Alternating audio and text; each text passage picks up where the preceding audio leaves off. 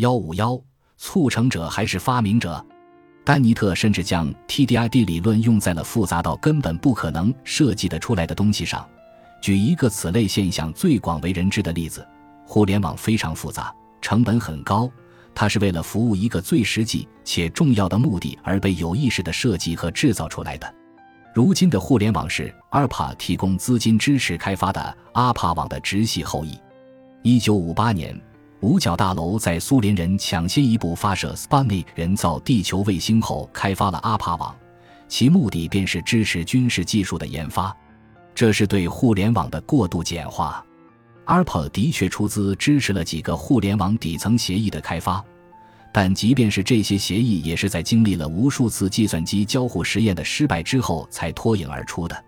另外，ARPA 与我们当今所熟悉的互联网，包括网页。搜索引擎和 YouTube 等关系不大，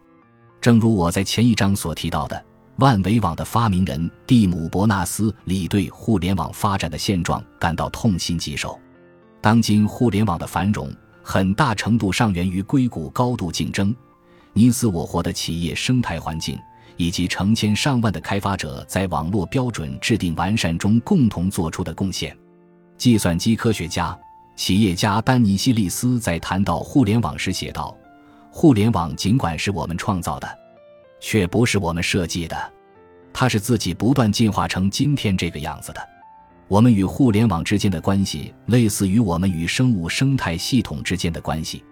我们相互依存，却不能完全掌控局面。”丹尼特对此不以为然，他辩解道：“所有计算机研发毫无疑问的都是自上而下的智能设计。”他们基于对问题空间、声学、光学以及其他相关物理方面的广泛分析，并以明确的成本收益分析为指导。但诚然，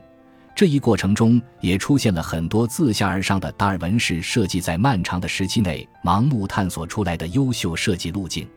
丹尼特没有认识到，所谓计算机研发，与其说接近 TDID，倒不如说更像是道金斯所提出的魔音。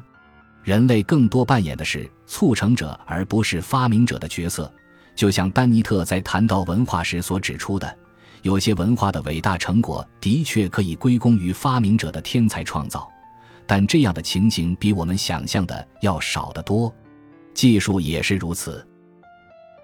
感谢您的收听，本集已经播讲完毕。喜欢请订阅专辑，关注主播主页，更多精彩内容等着你。